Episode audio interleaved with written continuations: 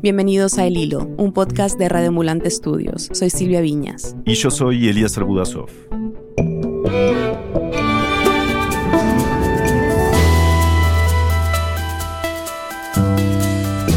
Perú ha sido desde el inicio de la pandemia un ejemplo para la región.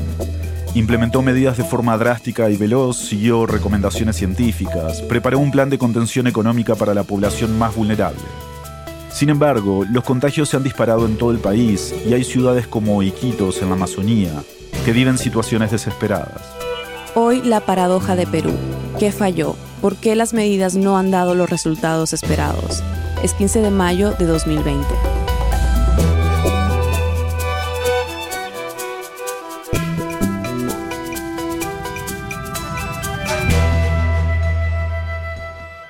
Este fue el primer país que se puso en cuarentena en América Latina. Él es Hugo Ñopo, un economista que trabaja en GRADE, un centro de investigación en Lima que analiza temas de desarrollo, salud, educación, pobreza, desigualdad, género. O sea, nos pusimos en el partidor primeritos. Pero ponerse primeritos en el partidor no es garantía de éxito, pues. Hay que correr la carrera. Y como ya varias veces se ha utilizado la imagen, esta es una maratón. El 6 de marzo, el presidente de Perú, Martín Vizcarra, confirmó el primer caso de coronavirus en el país. Compatriotas de todo el país, una de las principales responsabilidades que tenemos como Estado y como gobierno es proteger la vida, la salud y la integridad de todas las peruanas y peruanos, al margen de su condición y en el lugar donde se encuentren. ¿Cómo reaccionó el gobierno al coronavirus? Bueno, reaccionó muy bien, ¿no? Inicialmente fue firme y decidido. Repasemos algunas de las medidas. La inmediata y primera fue eh, cuarentena, cerrar eh, el país, ¿no? Las casas, las fronteras y confinarnos en nuestras casas. En Perú, al igual que las cuarentenas de varios países de Europa, solo estarán abiertas las farmacias, bancos y mercados de alimentos. Y otros servicios básicos como estaciones de gasolina. Porque la salud es primero y eso me pareció bien. Pero después de la salud, resulta que hay muchos hogares que no tienen con qué comer. Y entonces había que, dar, había que darles unos apoyos. El bono de 380 soles que el gobierno entregará como apoyo económico a las familias urbanas pobres y de extrema pobreza por la emergencia del coronavirus. Entregaron originalmente 380 soles quincenalmente a los hogares. Eso es unos 110 dólares por cada quincena bonos para hogares pobres y vulnerables, que después se extendió a hogares con trabajadores independientes y después se volvió a extender a más hogares y tal, que permite cubrir los gastos de alimentación de los hogares del Perú. Recordemos que el 20% de los 32 millones de peruanos aún vive en la pobreza y el gobierno de Vizcarra no se quedó solo con estos bonos. Hizo algo inusual para la región autorizó que los trabajadores retiraran un máximo de 2.000 soles o casi 600 dólares de sus fondos de pensiones. Ya después de eso vinieron los impulsos a las empresas, a la economía, el plan Reactiva Perú. Con este plan, el gobierno destinó en un primer momento 30 mil millones de soles, casi 9 mil millones de dólares, como garantía crediticia para préstamos a las micro, pequeñas y medianas empresas. Hace unos días duplicó los fondos del programa. ¿A quién va a servir? A 350 mil empresas. O sea, 350 mil empresas, de las cuales 314 mil, es decir, la gran mayoría, son empresas que tienen menos de 10 trabajadores. Esas han sido básicamente las intervenciones del gobierno. ¿Y cómo reaccionó la gente a las medidas eh, de cuarentena? Mira, sorprendentemente muy bien, te voy a decir. ¿ya? Primero en el sentido de entender que era lo correcto, agradecerle al gobierno por estar, entre comillas, tomando cuenta o tomando cuidado de, la población. Pero ¿qué tanto cumplió la población? Ahí quedan algunas dudas. ¿no? Algunos datos internacionales, como el de Google Mobility Project, por ejemplo, dicen que sí, Google ha estado publicando informes de movimiento que, según la empresa, están basados en datos anónimos agregados de usuarios que tienen activada la configuración de historial de ubicaciones en sus celulares. Y según esos datos, hemos sido uno de los países de América Latina que más ha cumplido con la cuarentena. Había cierto orgullo al ser vistos como el primer país en hacer la cuarentena, el país que estaba tomando las medidas más estrictas. Bastante, bastante. Y esto se refleja, por ejemplo, en la aprobación del presidente, ¿no? que llegó a la parte alta de los 80 de porcentaje de aprobación, 87 si no me equivoco, pero bien, bien alta, una de las más altas de América Latina. ¿ya? Eh, entonces sí, hubo ese, esa euforia inicial, ese entusiasmo inicial, que al cabo de ocho semanas ya se está transformando en impaciencia o una paciencia agónica esta, ¿no? De, oye, seguimos aquí, pero no, no, este virus está demostrando ser mucho más difícil de martillar de lo que creíamos. Ayer el país superó los 80.000 casos de coronavirus confirmados. Después de Brasil, Perú es el país de América Latina con más contagios. El rápido aumento de los casos está provocando el colapso en hospitales, como aquí en Iquitos, al noreste del país. Estamos actualmente viviendo una situación terrible, una situación desesperante, donde nosotros tenemos que ver morir a la gente día a día, donde no podemos entregar los insumos necesarios. El personal médico está agotado. Las autoridades dicen que se esfuerzan por mejorar la capacidad de respuesta del sistema de salud a la pandemia. Pero con el coronavirus se lucha incluso después de la muerte. No hay reactivos, no hay pruebas rápidas, no hay hisopados, no hay nada. Acá es de terror porque todos los días se muere alguien a quien uno conoce, ¿no?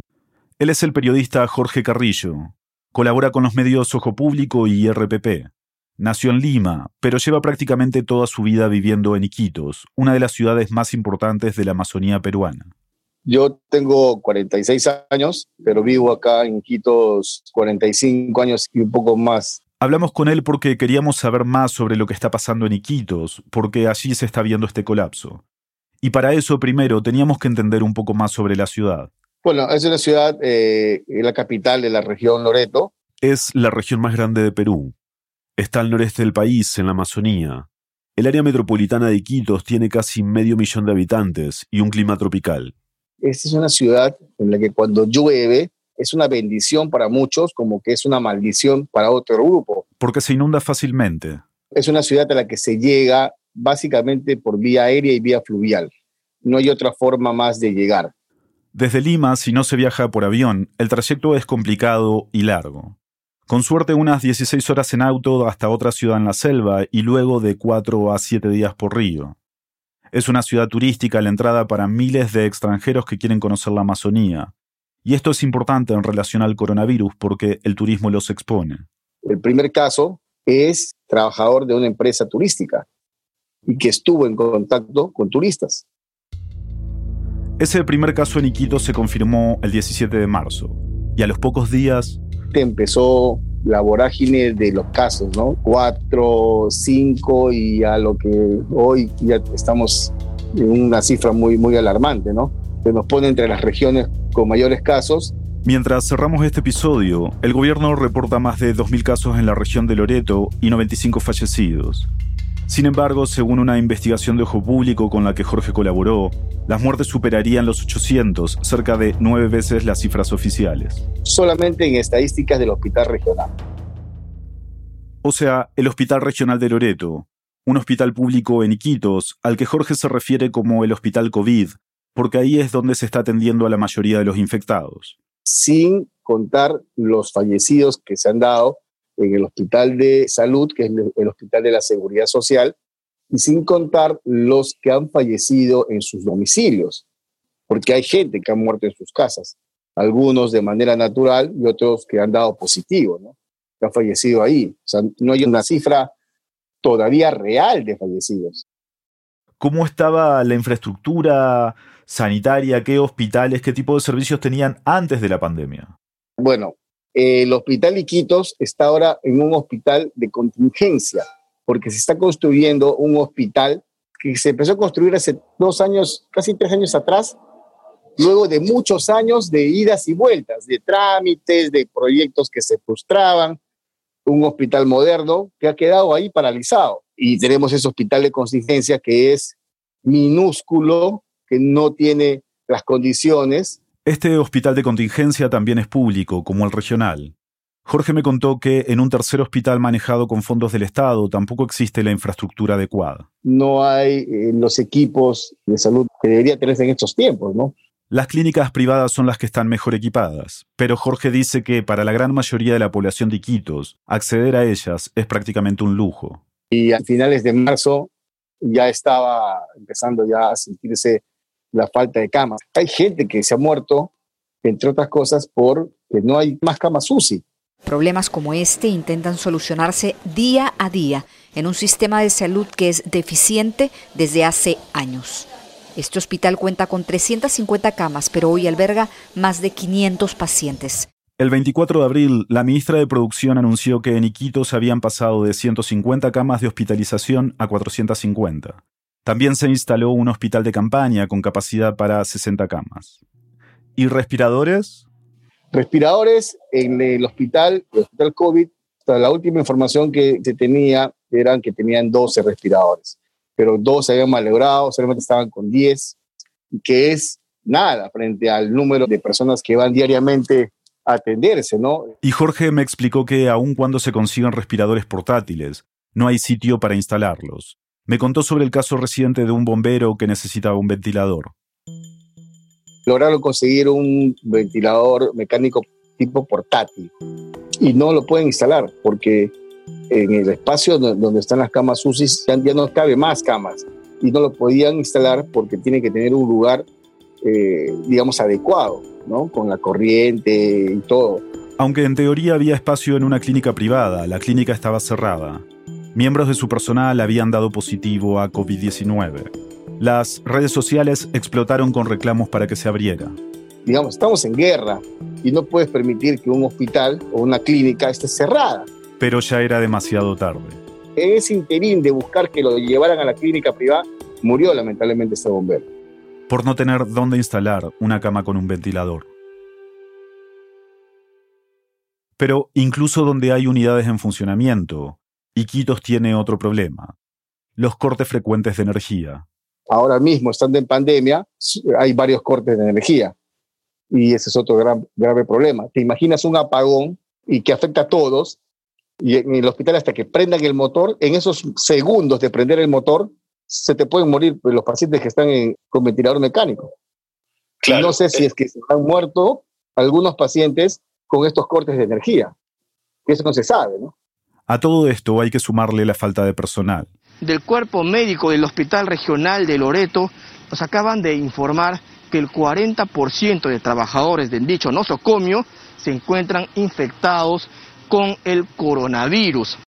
El gobierno central ha mandado médicos y enfermeras y quitos, pero al parecer no ha sido suficiente. Y lo otro tema lamentable es de que, y eso sí es muy triste, que están muriendo los médicos. Están muriendo.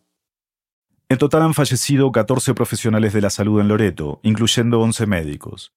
Dos de los primeros murieron en el mismo día por falta de oxígeno. Tal vez cuesta imaginar que un insumo tan básico esté costando vidas. No hay oxígeno. La gente se está muriendo porque no hay oxígeno.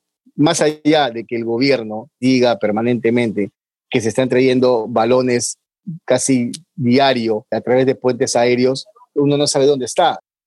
Hay reportes de familias que buscan balones o tanques de oxígeno para comprar por redes sociales. Jorge se refirió a estas ventas informales como una mafia. Balones de oxígeno que han traído llenos que te los están vendiendo. Y tú llamas a un número de teléfono y dices, quiero un balón. Y te dicen, ya, ¿dónde te lo dejo? Ante la situación desesperada, los iquiteños han tenido que recurrir a la solidaridad. La Iglesia Católica local convocó a una cruzada para conseguir 400.000 soles, que son unos 116.000 dólares, para instalar una planta de oxígeno para llenar los balones. La convocatoria empezó a las 10 de la mañana. A las 7 de la noche, cuando los padres hacían la misa virtual, se conoció que habían más de 800.000 soles recaudados. 10 de la noche se conoció que había un millón y hasta media semana supimos que había un millón y medio de soles. Al final reunieron cerca de 455 mil dólares, casi cuatro veces el monto que querían recaudar inicialmente. Esa solidaridad en medio de la pandemia es para decir que todavía hay una esperanza de que se puedan hacer las cosas diferentes. Más allá de Iquitos, selva adentro, las comunidades más vulnerables son las poblaciones indígenas. Hojas de plátano para protegerse del coronavirus. y una cuarentena autoimpuesta son las únicas armas de las que dispone esta comunidad indígena del norte de Perú, que exige al gobierno de Martín Vizcarra recursos para luchar contra la pandemia. Este virus, la COVID-19, ya está en las comunidades, ya por lo menos, hasta lo que yo estuve trabajando para recoger información, hay cinco fallecidos de la etnia ticuna en una comunidad de Bellavista Cayarú, cerca a la frontera con Brasil y Colombia. Los números siguen subiendo. La cifra más reciente es de siete fallecidos de la etnia ticuna y más de 50 casos sospechosos. Con el APU Emerson Mukushua. Apu, ¿cómo estás? Jorge Carrillo te saluda, periodista de Iquitos. Para un reportaje del medio de investigación Ojo Público, Jorge habló con el APU, el líder de la comunidad Pucacuro, que queda a cuatro días por agua desde Iquitos. La comunidad de Pucacuro es una de las comunidades eh, Achuar, de la línea Achuar, que están en lo que es el río Corrientes, ¿no? Es una de las miles de comunidades. Esta comunidad, Pucacuro, tiene más de 400 personas, pobladores que habitan ahí. Y Jorge le preguntó en particular sobre una visita reciente del alcalde de Villa Trompeteros, uno de los distritos de Loreto que abarca esta comunidad. El alcalde viene repartiendo los víveres eh, que ha establecido el gobierno. Y nos decía eh, este Apu Emerson Mukushua que además testigo del hecho de que la entrega había sido de una manera no, responsable, ¿no? Le habían pedido al alcalde que dejara los productos en, la ribera del río, en la entrada a la comunidad, cuando llegó el alcalde y estos trabajadores a dejar los víveres, ¿han entrado a la comunidad o han dejado allá afuera nada más? Han entrado a la fuerza, jefe. Entregando estas bolsas de alimentos eh, sin la debida eh, eh, seguridad, ¿no? Muchos sin mascarillas, sin guantes.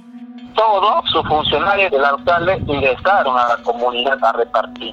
Y habían trabajadores que iban en embarcación con aparente sospecha de la COVID, que luego se confirmó, ¿no?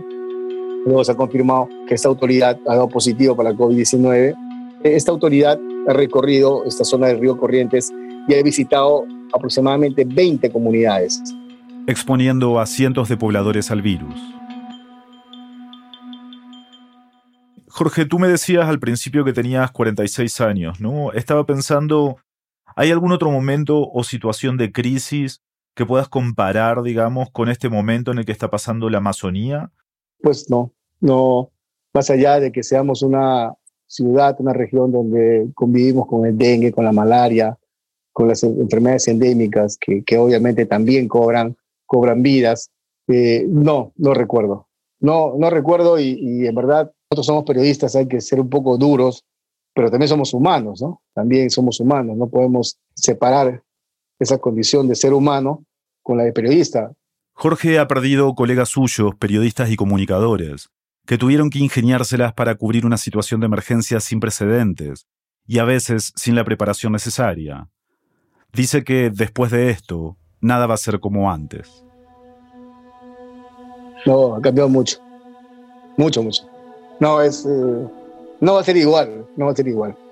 Creo que va a ser, post pandemia, hay mucho por hacer, mucho, mucho. Y si no cambiamos, puede sonar un poco feo, no tiene sentido haber sobrevivido a la pandemia. Si no cambiamos, porque no tendríamos por qué seguir en este mundo después de todo esto que hemos visto, seguir igual o peor, ya sería algo inconcebible, ¿no?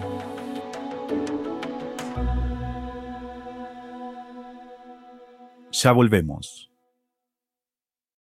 Hola, soy Daniel Alarcón, director editorial de El Hilo. También trabajo como productor ejecutivo de Raambulante, un podcast en español donde contamos historias verdaderas que retratan la diversidad y riqueza de América Latina y Estados Unidos. Estamos preparando una nueva temporada, pero mientras tanto pueden escuchar nuestro catálogo de más de 160 historias. Hay de todo, historias de familia, de fútbol, de amor, de política. Son historias que te enganchan y te conectan con nuestra región. Suscríbete a Raambulante en cualquier aplicación de podcast que usas y visita raambulante.org para más información. ¿Amas los podcasts? ¿Estás estudiando español? Pues bueno, tenemos una herramienta que seguro ayudará en estos días de cuarentena. Lupa Lupa es una aplicación de radioambulante para estudiantes de nivel intermedio de español. Mezcla herramientas tecnológicas con historias reales contadas por hablantes nativos de toda Latinoamérica, incluido Estados Unidos, para ayudar a los estudiantes a profundizar su comprensión del idioma. Visita lupa.app para saber más. Lupa. Aprende español como realmente se habla. Estamos de vuelta en el hilo. El caso de Loreto es solo un ejemplo de lo que está pasando en Perú, en las zonas donde el sistema de salud está colapsado. Y es duro ver cómo el coronavirus está afectando al país si recordamos todo lo que se ha hecho para tratar de enfrentarlo. Hay una gran paradoja ahí, ¿no? Hugo Ñopo, el economista que escuchamos al comienzo de este episodio. ¿Cómo es que fuimos el primero de la fila, los que tempranito comenzamos, los que llegaron al primer día de clases con el uniforme limpio, todo pulcro, y resulta que ahora estamos eh, siendo los últimos de la fila, o casi los últimos. Nuestra tasa de contagios es una de las más altas de América Latina. Acudimos a Hugo para tratar de entender qué pasó, qué falló en Perú. Durante 30 años hemos sido un país que supo muy bien hacer la tarea macroeconómica, hacer la tarea de prudencia fiscal, un montón de políticas macro que garantizan una buena economía. Nosotros fuimos alumnos muy aplicados en eso, pero haciendo bien esa parte de la tarea nos olvidamos de que había que invertir en la gente. En educación, en salud. Cuéntame un poco más sobre la infraestructura de salud en Perú. ¿Cómo es? Eh, es patética, así en, en, una sola palabra. Mira, 30 años atrás éramos un país pobre. Ahora somos un país de ingresos medios, según la clasificación del Banco Mundial. Pero en múltiples aspectos aún tenemos características de país pobre esos múltiples aspectos incluyen la salud y la educación. O sea, nuestra salud pública y nuestra educación pública todavía corresponden a la de un país pobre, muy pobre. Por ejemplo, antes de la pandemia, el país tenía menos de 300 camas de unidad de cuidados intensivos. Es una tasa de UCIs por persona tan baja que la probabilidad de ganarse la tinca, la lotería más popular de este país, es más alta. Y no solo un problema de infraestructura, también es de acceso. Es que parte importante del rollo aquí es que nuestra salud pública está descuidada y entonces lo que ha sucedido es que el que tiene dinero en el bolsillo, el que tiene un salario, el que tiene una billetera, entonces puede conseguir salud privada. Entonces tiene acceso a cierta salud. Y subrayo el cierta salud porque tampoco es que los estándares de esa salud privada sean muy altos tampoco, ¿no? La pandemia ahora está desnudando todo el sistema de salud, la parte pública, la parte privada, todo. Ahora, estabas hablando de estas inversiones en la gente. ¿Cómo se compara la inversión en la gente en Perú con otros países de la región? Muy, muy mal. Nuestra inversión en salud como porcentaje del PBI en Perú, pese a que ha mejorado en los últimos 20 años, es todavía una de las más bajas de América Latina. Según las cifras del Banco Mundial, es de 5%. En comparación, en Chile es casi 9% y Ecuador supera el 8%. Entonces, como en todos los países, las medidas de distanciamiento social, la cuarentena, buscan evitar el colapso del sistema de salud. En el caso de Perú, ese sistema ya estaba muy frágil pero algunas medidas han tenido consecuencias que tal vez no se esperaban. Por ejemplo, recordemos que el gobierno empezó a dar bonos de 380 soles o unos 110 dólares a familias en extrema pobreza. ¿Han puesto medidas para que pueda llegar el bono a esas personas? O sea, ¿qué están haciendo? Claro, y ahí está parte del problema de los contagios también, porque ya, son personas que no tienen una cuenta, pero hay que llegar a ellos con un bono. Entonces, ¿qué se ha hecho? Se les ha convocado a diferentes agencias bancarias a que cobren su bono. Entonces, ya imaginas, ha habido filas, ha habido colas alrededor de los bancos, personas que, habiéndoseles cortado su fuente de ingreso y ante la esperanza de un bono del gobierno, pues iban, hacían colas, ¿no? Entonces, mira cómo es que una razón estructural, nuestros problemas de inclusión financiera, ahora se han traducido en un ingrediente adicional a nuestra lista de razones de contagio. Aunque hay reportes que muestran que en Perú se ha abordado la cuarentena mejor que en otros países de la región, como mencionábamos antes, hay algo que Hugo dice que tenemos que tener en cuenta. El día que salió el decreto de urgencia decretando la cuarentena, en el mismo decreto algunos puntos declaraban, existen algunas actividades esenciales que no pueden parar. Y las personas que trabajan en actividades esenciales, pues van a poder salir a seguir trabajando. Estableció una serie de condiciones para decir quiénes trabajan y quiénes no.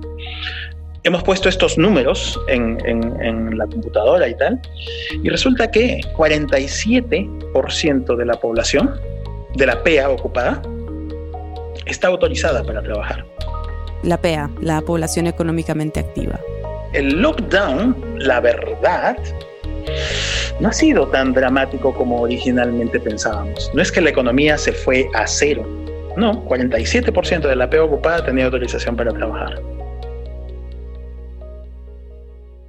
Y hay otro aspecto de la vida diaria de los peruanos que Hugo dice que ha contribuido a los contagios. Este país tan gastronómico, pues tiene complejas aglomeraciones en los mercados, en los mercados y supermercados. Resulta que parece que ahí estamos teniendo un foco de contagio bien complicado. Hay dos capas para explicar esto. Primero, la cultural. Hay mucha costumbre esta de pensar, entre comillas, ¿qué vamos a almorzar hoy? ¿Qué vamos a cocinar hoy? Y mucha de nuestra comida se hace, o entre comillas, se tiene que hacer con ingredientes frescos. Es imposible pensar en un ceviche que no use el pescado fresco. Entonces, hay mucha cultura gastronómica alrededor de la frescura de los alimentos. Entonces, tenemos que salir a comprar. Y quizás la más importante es la capa financiera, la económica. Jorge me dio algunas cifras. Un tercio de los hogares urbanos del Perú no tienen una refrigeradora en casa. Eso da bastante la atención. Un tercio, mira, 33% no tienen una refrigeradora en casa. Otra es que son muchos los hogares en el Perú que viven el día a día. 40% de la PEA ocupada, o sea, 4 de cada 10, son trabajadores independientes. Y de ellos, más de la mitad ganan cada mes menos de un salario mínimo. Entonces son trabajadores independientes pobres. Son trabajadores independientes que se ganan el día a día. Son ese conductor de Uber, ese conductor de Rappi, de Globo, son ese vendedor en, en la esquina, en el semáforo, cuando el semáforo está en rojo. Son múltiples personas que se ganan el día a día. Y esto tiene que ver con lo primero que decía, con esa cultura que nosotros tenemos de vivir el día a día. Pero para millones de peruanos, el riesgo empieza antes de poner un pie en la calle.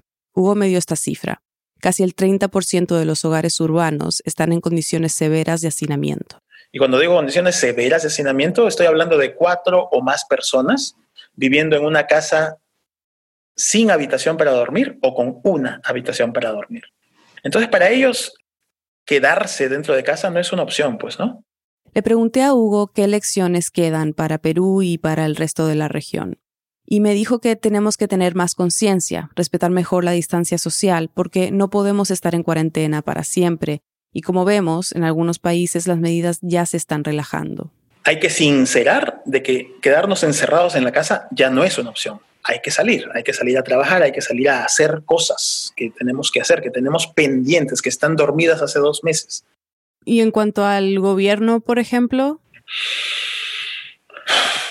Ya no sé qué mucho más podría hacer el gobierno. Mira, en el gobierno lo que tú ves es esta imagen de funcionarios que se la han fajado, ya que han trabajado 24/7 durante ocho semanas. Entonces lo que hoy ves en esas en esos ojos, en esas caras, en esas voces de los funcionarios es desgaste. Tú ya los ves agotados, los ves sin capacidad de reacción. Por más que tú les digas cosas y les muestres data y les trates de dar argumentos convincentes, ellos ya están como que muy, muy cansados. Entonces ya es hora de un pasar la posta, pasar la posta, si tú quieres, de el gobierno a los ciudadanos. Hmm. ¿Y crees que los ciudadanos la tomen? No. Y, cuando yo estaba comenzando a creer en eso, era la semana pasada, ¿no? cuando se comenzó a soltar un poquito la cuarentena en España. Y los primeros videos que hemos llegado a ver desde aquí de lo que pasó en España nos dicen que los seres humanos, ya no solo los peruanos, sino los seres humanos, no estamos listos para esto, ¿no? no estamos listos para tomar esto con la responsabilidad que hace falta. Pero nos toca aprender, no estamos listos, no estamos listos, pero más vale alistarnos, más vale espabilarnos y ponernos las pilas, porque dos cosas. Uno, este coronavirus todavía nos va a acompañar muchos meses, muchos, ¿ya? Y dos, eh, nada nos garantiza que dentro de dos años, tres años, cinco años venga algún otro virus. Entonces más vale aprender, más vale comenzar a aprender.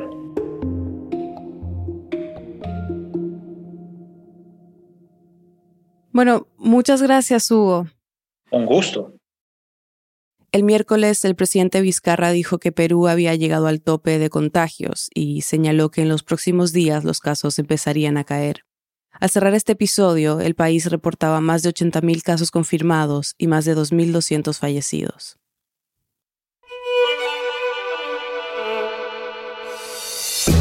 En el hilo somos Daniel Alarcón, Álvaro Céspedes, Andrea López Cruzado, Elías González, Laura Rojas Aponte, Jorge Caraballo, Miranda Mazariegos y Carolina Guerrero. Nuestro tema musical lo compuso Pauchi Sasaki. Un agradecimiento especial a Nelly Luna, a Rad Zapata y al equipo de Ojo Público en general, a Daniel Tittinger de RPP y a Joseph Zárate. Gracias también al equipo de Radio Ambulante por todo su apoyo y colaboración para sacar adelante este podcast. El Hilo es una producción de Radio Ambulante Studios. Agradecemos de manera muy especial a los oyentes que nos han apoyado con sus contribuciones en nuestro programa de membresía. Sin ustedes, esto no sería posible. Yo soy Elías Budazó. Y yo soy Silvia Viñas. Gracias por escuchar.